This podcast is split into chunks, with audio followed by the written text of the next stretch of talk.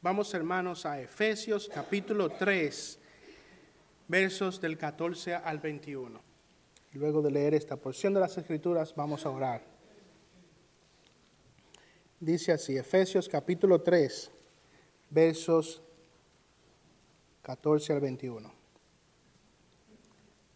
Por esta causa, pues, doblo mis rodillas ante el Padre de nuestro Señor Jesucristo, de quien recibe nombre toda familia en el cielo y en la tierra, que os conceda, conforme a las riquezas de su gloria, ser fortalecidos con poder por su espíritu en el hombre interior, de manera de manera que Cristo more por la fe en vuestros corazones, y que arraigados y cimentados en amor, seáis capaces de comprender con todos los santos cuál es la anchura, la longitud, la altura y la profundidad, y de conocer el amor de Cristo que sobrepasa el conocimiento, para que seáis llenos hasta la medida de toda plenitud de Dios. Y aquel que es poderoso para hacer todo mucho más abundantemente de lo que pedimos o entendemos, según el poder que obra en nosotros, a Él sea la gloria en la iglesia y en Cristo Jesús por todas las generaciones, por los siglos de los siglos. Amén. Vamos a orar.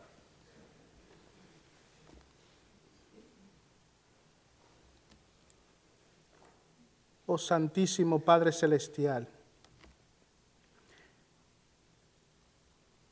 Cantábamos, Dios está presente, vamos a postrarnos ante Él con reverencia. En esta mañana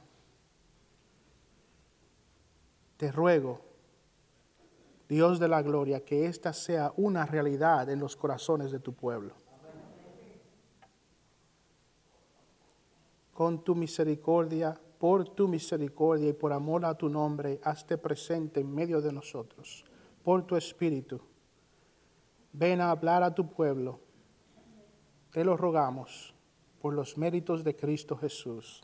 Amén. Hermanos, hace tres domingos iniciamos una serie que titulamos Cómo vivir juntos en la casa del Padre cómo vivir juntos en la casa del Padre. En esa ocasión, hace tres domingos, iniciamos estudiando el pasaje de Primera de Timoteo, capítulo 3, versículos 14 al 15, donde Pablo le dice a Timoteo, te escribo estas cosas esperando ir a ti pronto, pero en caso de que me tarde, te escribo para que sepas cómo debe conducirse uno en la casa de Dios, que es la iglesia del Dios vivo, columna y sostén de la verdad. En nuestro estudio de ese pasaje pudimos ver la preocupación del apóstol Pablo por llevar este mensaje a su alumno Timoteo. Pablo tenía una urgencia de dar a Timoteo estas instrucciones, instrucciones que el pueblo de Dios debería entender para saber cómo conducirse en la casa de Dios. Pablo en esta carta expresa una gran pasión por este tema, al punto que, como dice este pasaje, él no podía esperar llegar allá. Él tenía que enviar este mensaje. Y la razón por la cual él tenía esta urgencia tiene que ver en primer lugar porque Pablo entendía lo que describimos en la vez anterior como la gloriosa identidad de la iglesia. Pablo estaba urgentemente necesitado de, de, dar a Timoteo estas instrucciones para que el pueblo de Dios sepa cómo conducirse en su casa debido al glorioso, a la gloriosa identidad de la iglesia. Esa iglesia es la casa de Dios. Esa es la casa de Dios, la iglesia del Dios vivo. Y como vimos, eh, y como vimos en la vez anterior, este término casa de Dios no se está refiriendo a un lugar físico, no se está refiriendo a un edificio, sino que se refiere al lugar en donde los hijos de Dios están reunidos. Tiene que ver con un asunto de relación sus hijos están reunidos para adorarle y ese lugar donde ellos están es la casa de Dios. Los efesios eran antiguamente, los efesios, los que estaban en esa iglesia, eran antiguamente adoradores de ídolos, pero ahora han venido a llegar a abrazar el Evangelio mediante la proclamación de la palabra de Dios y han venido a creer en el Dios vivo y verdadero. Y Pablo les dice, allí donde ustedes se encuentran, allí donde ustedes se reúnen para adorar a Dios, ese lugar en ese tiempo es la casa de Dios. Esa es la gloriosa identidad de la iglesia. Pero Pablo tenía otra razón. Y eso tenía que ver con la identidad, perdón, eso tenía que ver con el lugar estratégico de la iglesia, la función estratégica de la iglesia. Pablo dice que esa reunión de los santos, esa iglesia, no solo es la casa de Dios, sino que también es columna y sostén de la verdad. La iglesia es al mismo tiempo la columna como es el sostén.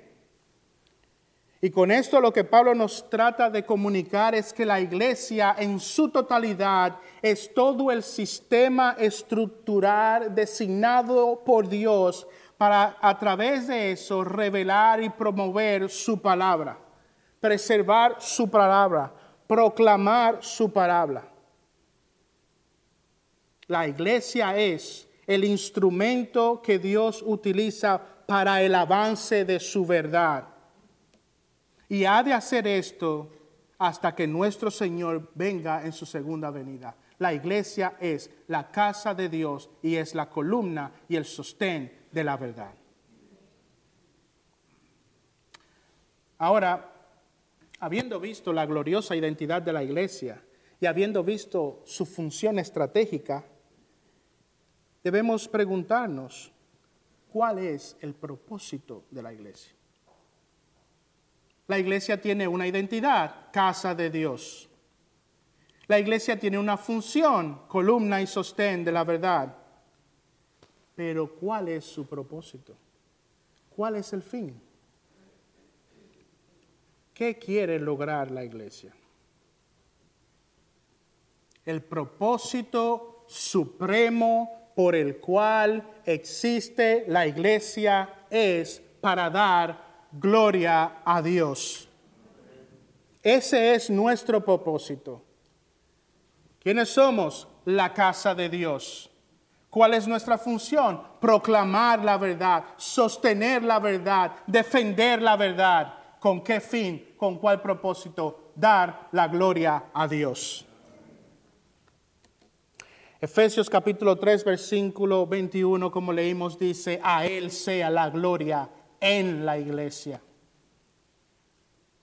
Ahora, si nuestro propósito como iglesia es dar gloria a Dios, entonces debemos preguntarnos, ¿qué es gloria? ¿Qué es eso de gloria? Pablo usa la palabra gloria más de 70 veces en sus epístolas. A lo largo de las escrituras vemos que la palabra gloria tiene múltiples significados, aunque todos ellos están de algún modo relacionados. En su significado más básico, la palabra gloria significa tener una buena opinión sobre alguien. Esa es la forma más básica de su significado, tener una buena opinión sobre alguien. Esta palabra implica dar reconocimiento, honor, homenaje a alguien. Dar gloria implica el reconocer y en el poner de manifiesto las excelencias de alguien. En algunos lugares del Antiguo Testamento esta palabra implicaba fortuna, riqueza y dignidad. La palabra gloria también es usada para referirse a algo brillante, a la brillante manifestación de la presencia de Jehová. Ahora noten, hermanos, que en este pasaje Pablo dice, a Él sea la gloria, a Él sea la gloria.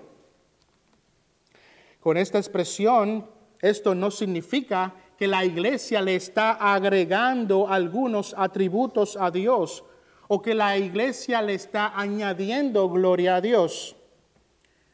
Más bien con esta expresión, a Él sea la gloria, nos estamos colectivamente como pueblo haciendo un reconocimiento de los atributos que hacen que Él sea quien es. Los atributos que vimos esta mañana. La iglesia no añade nada al ser de Dios.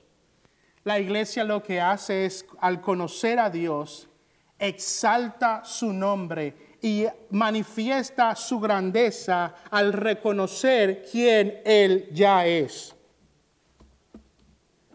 Reconocer los atributos de Dios es tener una opinión exaltada de quién Dios es. Eso es dar gloria a Dios a Él sea la gloria. Hermanos, noten que en este pasaje Pablo nos está llevando a reconocer el poder de Dios.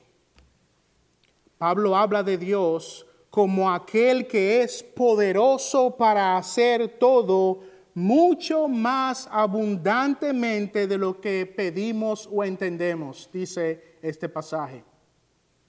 Y con esta expresión Pablo nos está haciendo referencia a la incomprensibilidad de Dios, algo que vimos en esta mañana. Y pensando en esto, esto no fue planeado, yo no pude venir los domingos pasados a traer este material y por providencia del Señor, el mismo día que iba a explicar los atributos de Dios, entonces vengo a hablar de la función de la iglesia de traer gloria a Dios y en el reconocimiento de sus atributos. O sea que el Señor preparó todo para traerle un paquete completo a su iglesia. Para que su iglesia reconozca quién Él es y le dé gloria.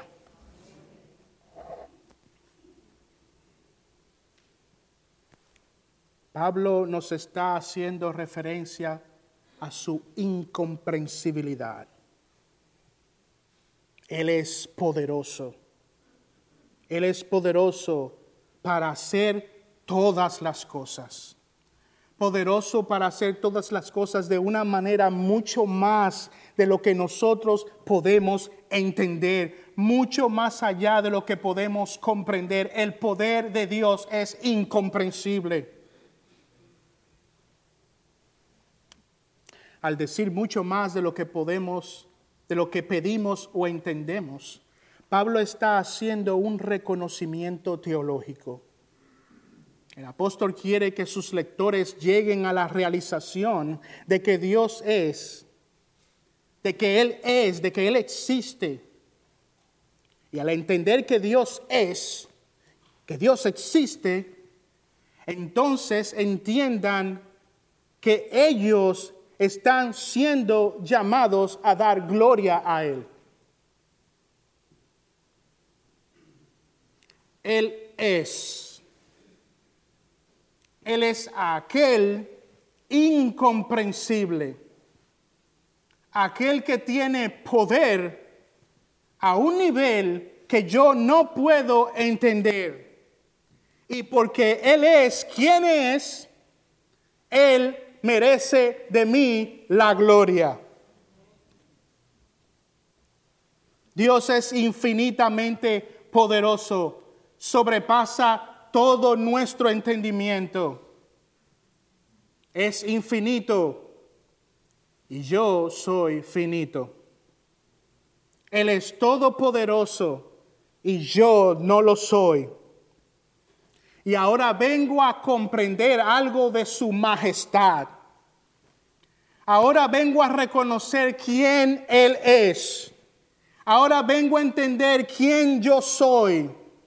Y ahora vengo a reconocer y a entender mi llamado, la razón de mi existencia. Yo estoy aquí, en este lugar, en este planeta, y he nacido para dar homenaje y gloria a Dios.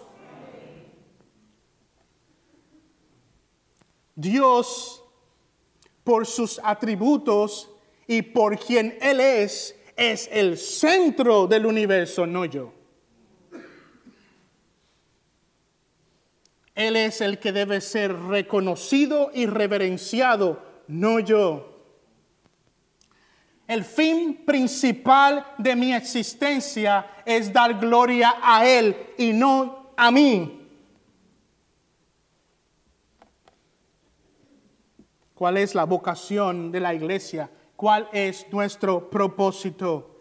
Dar gloria y honor, pres y honor y loor a Dios.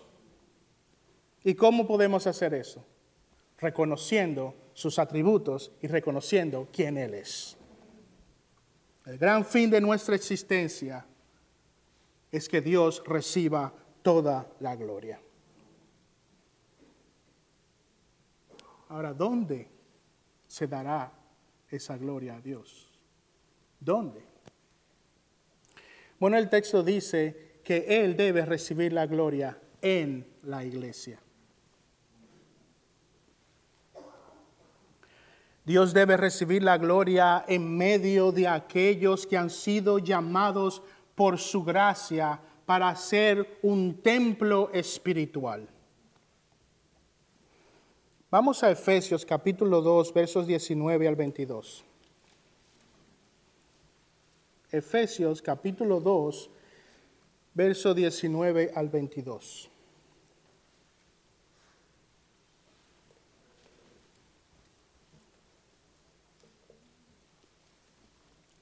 Dice así, así pues, ya no sois extraños ni extranjeros, sino que sois conciudadanos de los santos y sois de la familia de Dios edificados sobre el fundamento de los apóstoles y profetas, siendo Cristo Jesús mismo la piedra angular, en quien todo el edificio bien ajustado va creciendo para ser un templo santo en el Señor, en quien también vosotros sois juntamente edificados para morada de Dios en el Espíritu. Para la morada de Dios en el Espíritu. Cada uno de los santos que componen la iglesia del Dios vivo son ese templo espiritual en donde Dios habita. Y si tú eres cristiano, y has sido llamado por el Espíritu de Dios, junto con tus hermanos, has venido a ser casa de Dios. Y allí donde están los hijos de Dios, ahí Él debe recibir la gloria.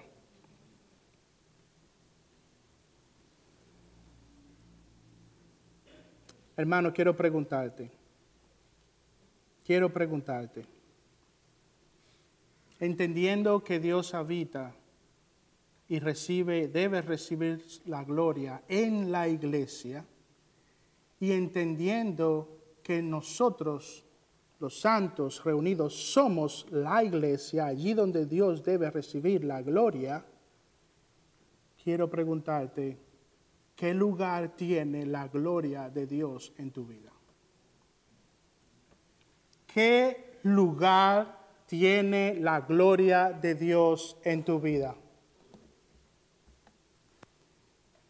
están tus preferencias, tus metas y propósitos y luego la gloria de Dios. Están tus sueños y aspiraciones y luego la gloria de Dios.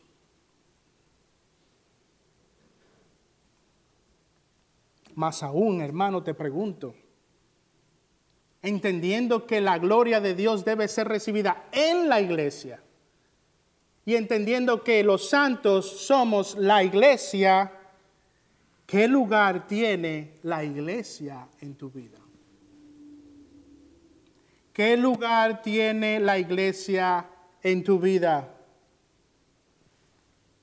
Hermano, te pregunto, ¿has venido a entender que tú eres la iglesia? ¿Entiendes esto? La iglesia no es el metal y los ladrillos de este edificio metal que el hermano Víctor tuvo que ir a buscar a North Dakota. Lejísimo. Esa no es la iglesia. Nosotros somos la iglesia. Y es aquí donde Dios debe recibir la gloria. ¿Qué lugar tiene la iglesia en tu vida? ¿Has entendido que tú eres la iglesia? amas a la iglesia. Amas ese lugar allí donde Dios recibe gloria. Debe ser así porque es allí donde Dios ha determinado, ese es el propósito de tu vida, que Él reciba gloria. Amas a la iglesia. Miren lo que dice el fallecido pastor Arthur Sproul sobre este asunto. Y estoy parafraseando esta cita. ¿Amas a la iglesia? Dudo que haya habido muchos momentos en nuestra historia en los que haya habido tanta ira, hostilidad y desilusión hacia la iglesia como en la que vemos hoy. Es difícil no criticar a la iglesia porque en muchos sentidos la iglesia nos ha fallado. Eso suena extraño, ¿no? ¿Cómo podemos decir que la iglesia nos ha fallado siendo nosotros la iglesia? Si la iglesia ha fracasado, eso significa que nosotros hemos fracasado. Y depende de nosotros ayudar a la iglesia a ser lo que debería ser.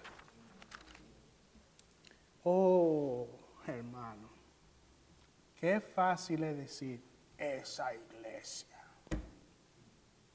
Qué difícil es decir ese miembro.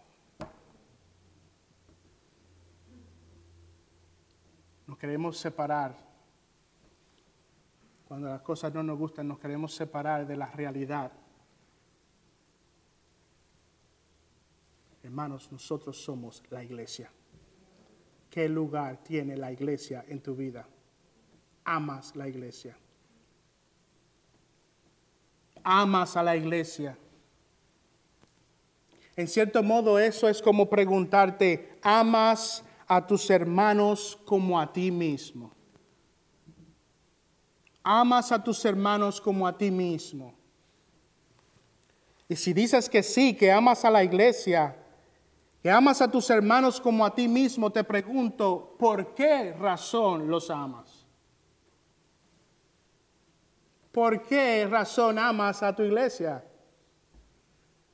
¿Por qué? ¿Amas a la iglesia porque allí están tus amigos?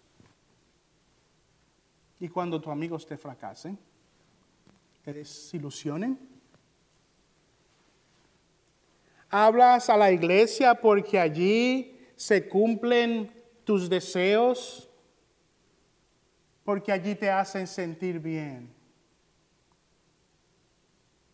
O amas a la iglesia porque allí se cumple el propósito de la iglesia, dar gloria a Dios. Esa es la razón por la cual amas a la iglesia. Mira lo que dice el apóstol Pedro en Primera de Pedro capítulo 4, 8 al 11. Vayan allá. Primera de Pedro capítulo 4 versículos 8 al 11.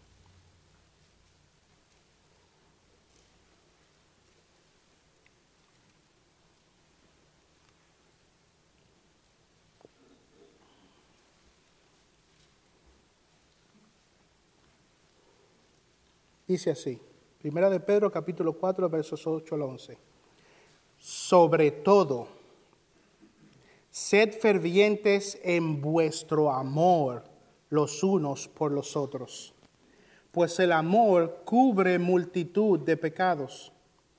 Sed hospitalarios los unos para con los otros, sin murmuraciones. Según cada uno ha recibido un don especial, úselo sirviéndoos los unos a los otros como buenos administradores de la multiforme gracia de Dios. El que habla, que hable conforme a las palabras de Dios. El que sirve, que lo haga por la fuerza que Dios da, para que en todo Dios sea glorificado mediante Jesucristo a quien pertenecen, de nuevo, al que pertenecen la gloria y el dominio por los siglos de los siglos. Amén.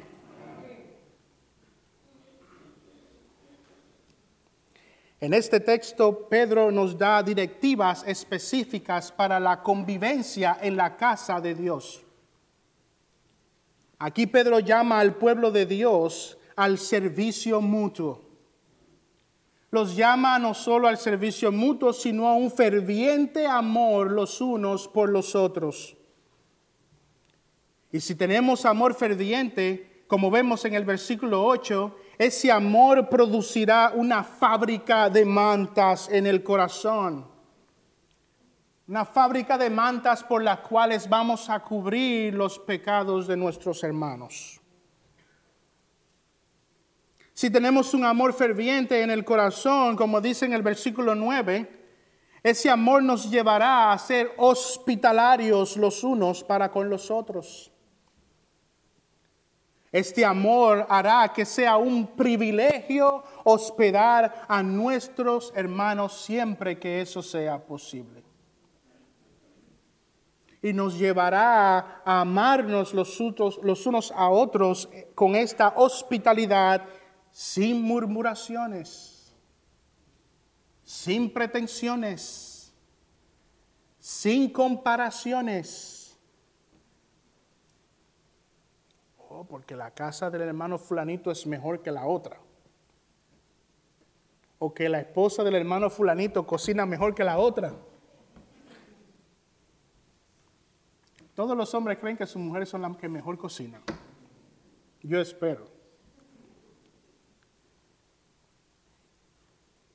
Yo fui a, visitar el pastor Ariel y me dieron arroz con habichuela, ni carne tenía. Sin murmuraciones. Hospitalarios. Abrazando a nuestros hermanos.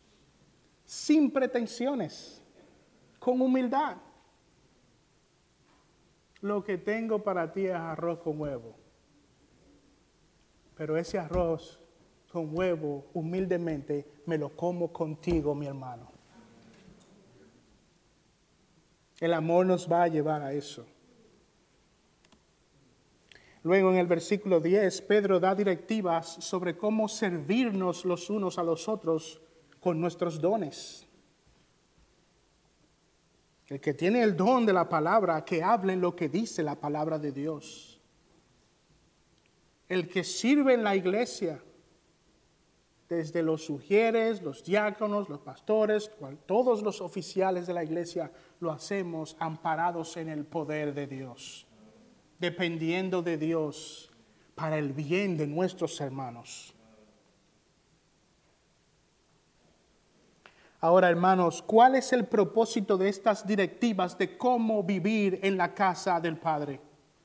¿Cuál es el propósito de todo esto que Pedro nos está diciendo?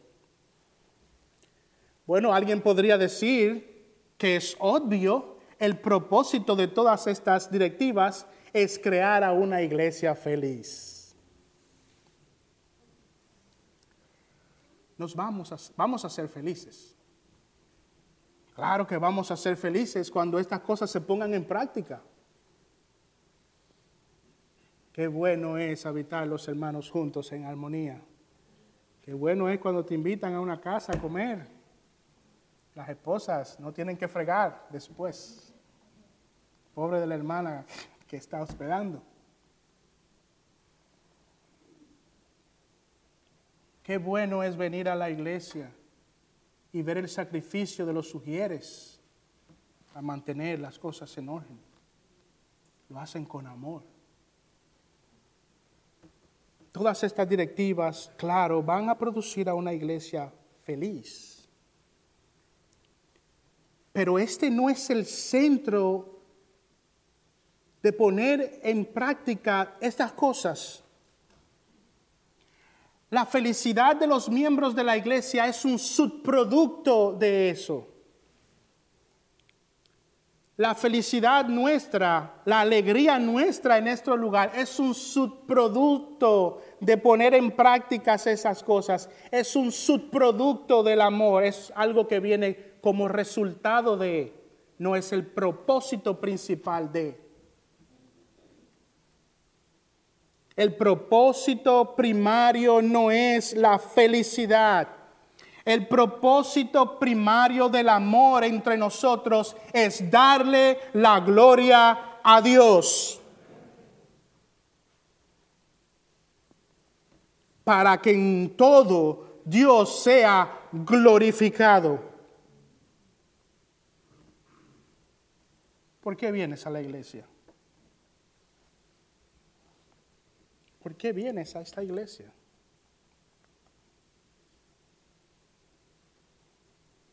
Ojalá que tu respuesta sea, yo vengo a esta iglesia llena de hombres y mujeres imperfectos, porque aún en medio de nuestra imperfección es obvio que la intención primaria nuestra es dar la gloria a Dios.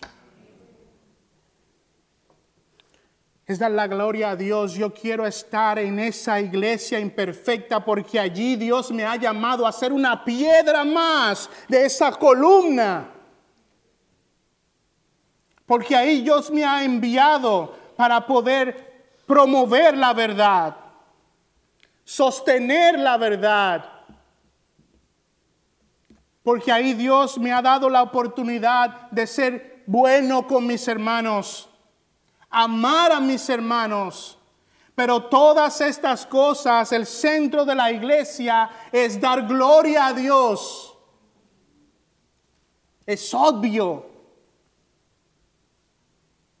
Por eso yo amo a mi iglesia imperfecta, porque es obvio. En el orden, en lo que cantan, en lo que predican, es obvio que no es sobre mí, es obvio que aquí el centro es la gloria de Dios.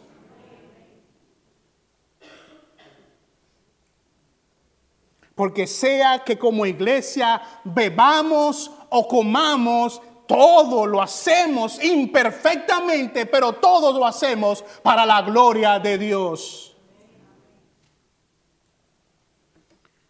Hermanos, roguemos a Dios que sea el propósito evidente de la iglesia en Nordbergen la gloria de Dios. A Él sea la gloria en esta iglesia.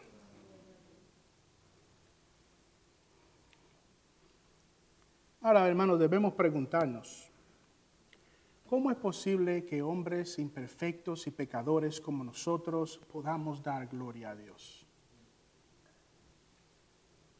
A ese Dios que como vimos esta mañana habita en luz inaccesible.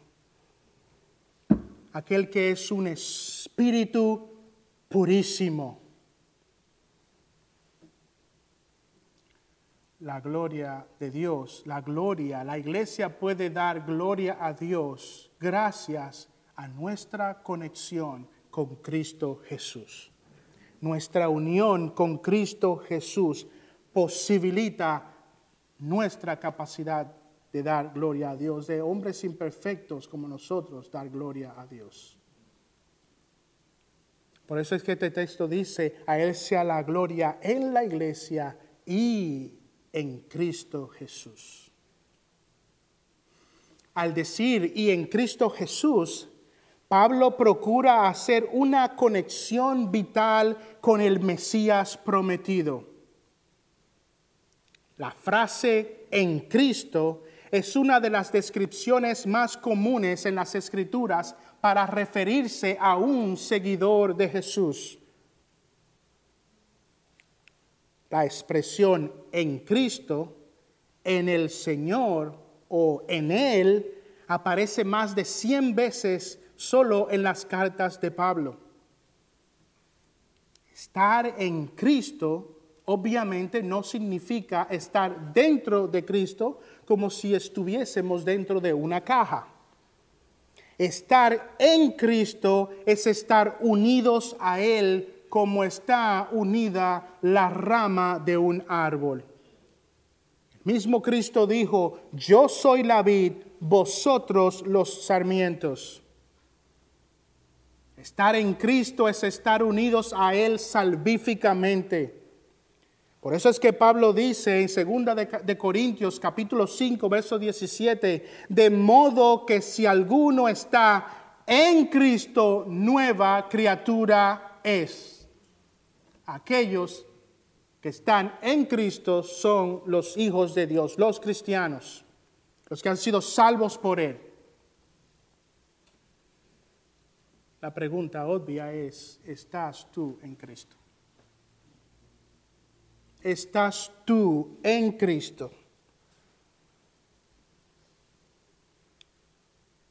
Y si gracias a su misericordia y por su espíritu tú puedes decir, soy un pecador,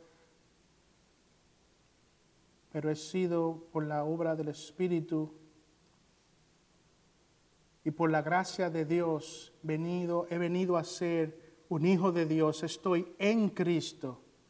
Entonces te pregunto, si tú que estás en Cristo, ¿cuál es el lugar que tienes por la gloria de Dios?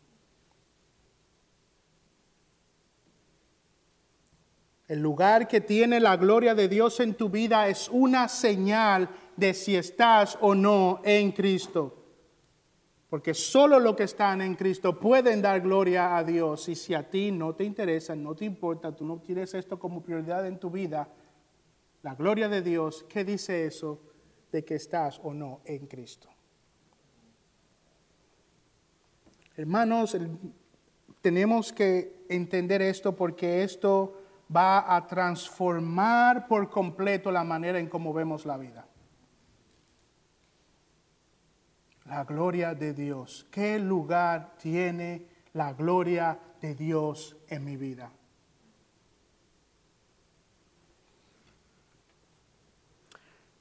Ahora, hermanos, y por último notemos que Pablo establece el tiempo de duración en el que la iglesia estará realizando este propósito. Dice el pasaje, por todas las generaciones por los siglos de los siglos.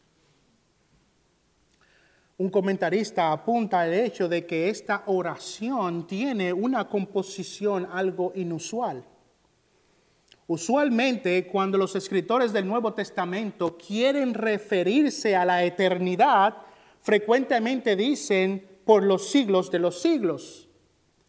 Pero aquí Pablo agrega la frase por todas las generaciones la palabra generación, además de otros significados, tiene un sentido cronológico y se refiere al tiempo de vida entre los padres y sus hijos. Y luego, y el tiempo que luego sus hijos tienen también sus hijos. Eso se le llama una generación. La palabra generaciones también se refiere al conjunto de personas que habiendo nacido en fechas próximas e influenciadas por la misma cultura, se consideran como parte de un grupo. Por ejemplo, tenemos la generación de los 80. Son personas que nacieron dentro de una de fechas próximas y que comparten la influencia de una cultura, la cultura de los 80. En el caso mío yo soy de la generación de los 90. Generación X. La mejor generación. Tenemos la generación X o tenemos los millennials. Pobres millennials. Con la expresión por todas las generaciones, Pablo se está refiriendo a todos los tiempos en que los hombres han vivido, no solo en el pasado, sino también en el tiempo presente. Ahora, al decir por todas las generaciones, por los siglos de los siglos, Pablo establece que la iglesia ha de dar gloria a Dios tanto en las generaciones pasadas como en las presentes y hasta el futuro sin final. En otras palabras, la iglesia no solo ha de darle gloria a Dios en esta época presente. La gloria de Dios no solo debe ser dada ahora, en este momento, en esta generación la gloria de Dios será dada por la iglesia por toda la eternidad. Será dada por la iglesia todo el tiempo antes y después de la segunda venida de Cristo. Una vez que eres admitido a la familia de Dios, tú entonces has venido a ser embarcado hacia un propósito eterno. Una vez que has venido a ser un hijo de Dios, te has embarcado en un propósito que te acompañará durante toda tu vida y a través de la eternidad. Ahora tú, cristiano, no tienes ninguna razón para decir, como dice la gente del mundo, no sé cuál es el propósito de mi vida. Tú tienes un propósito y ese propósito es eterno. La existencia, la razón de tu existencia es darle gloria a Dios.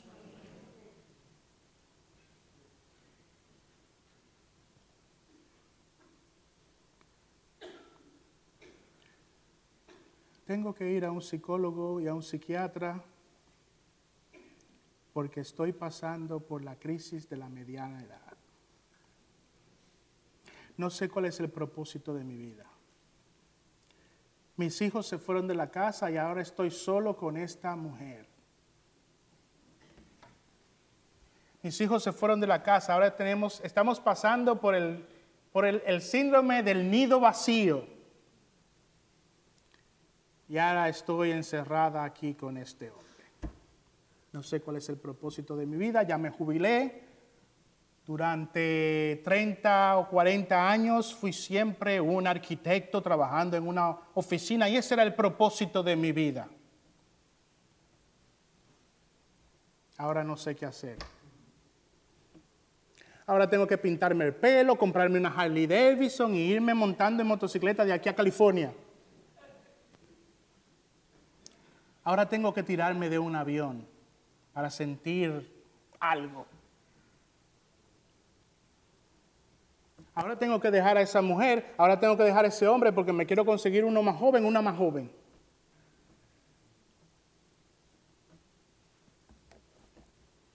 Ninguna de esas cosas deben de ser dichas por un cristiano porque eso solamente lo dicen los impíos. ¿Saben por qué? Porque ellos no tienen un propósito en su vida. Tú sí. Oh, ahora me jubilé. Qué bueno. Ahora tengo ocho horas más para darle la gloria a Dios.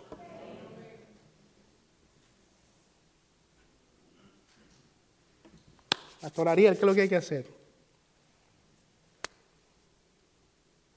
Qué puedo ayudar? Ahora tengo ocho horas más en el día, 40 horas a la semana. ¿Cómo puedo ahora, con el tiempo que Dios me ha dado, todavía tengo salud, todavía tengo fuerza, ahora cómo puedo con lo que tengo libre darle gloria a Dios? Porque no tengo que preguntarme cuál es el sentido de mi vida. Yo lo sé. Yo lo sé. Ahora no puedo trabajar porque estoy postrado en una cama. Y mis debilidades no me están permitiendo hacer esto que he hecho por tanto tiempo. La pregunta no es cuál es mi propósito ahora. La pregunta puede ser cómo puedo llevar a cabo mi propósito. Porque mi propósito yo lo sé. El sentido de mi vida yo lo sé. Y no se trata sobre mí, yo no soy el centro.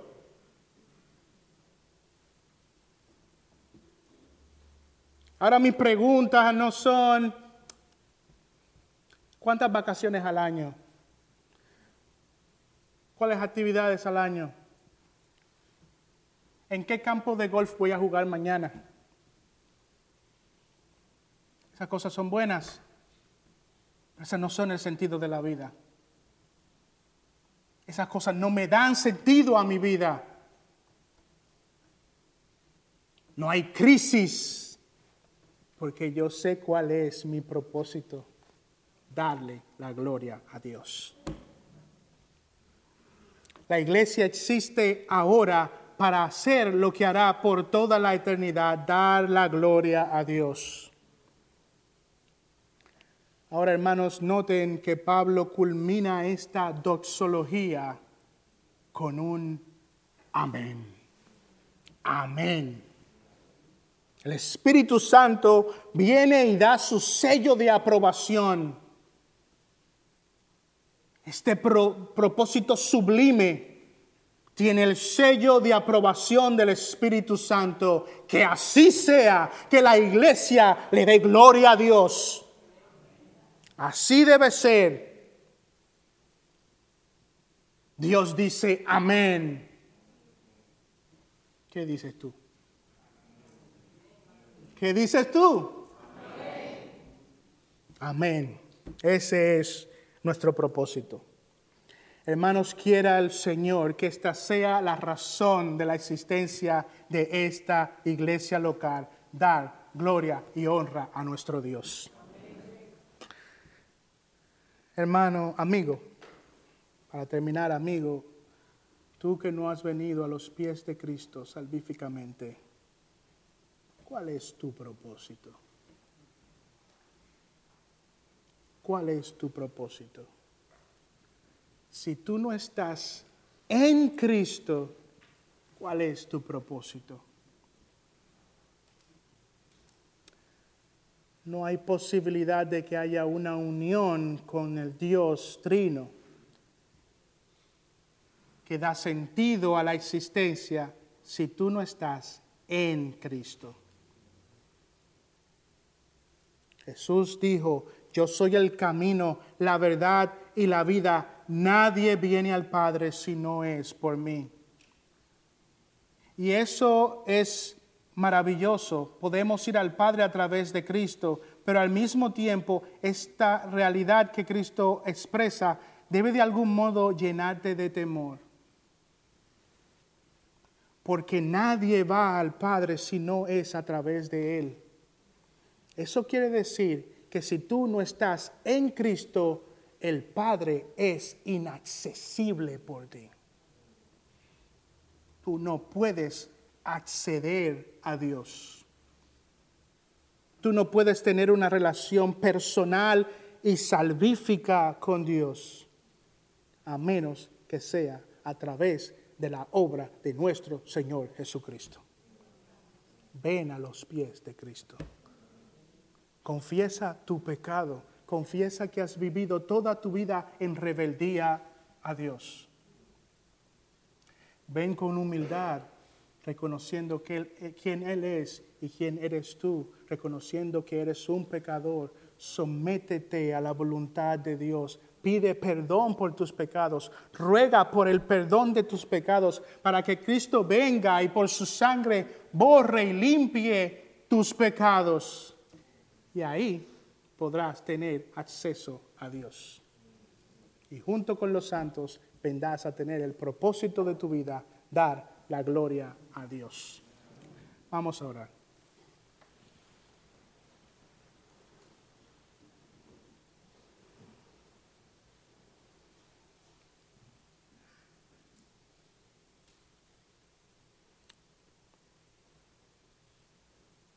Oh Dios Santísimo, perdónanos, Señor, cuando en algún momento, de forma personal o como iglesia, nos hemos desviado de nuestro propósito.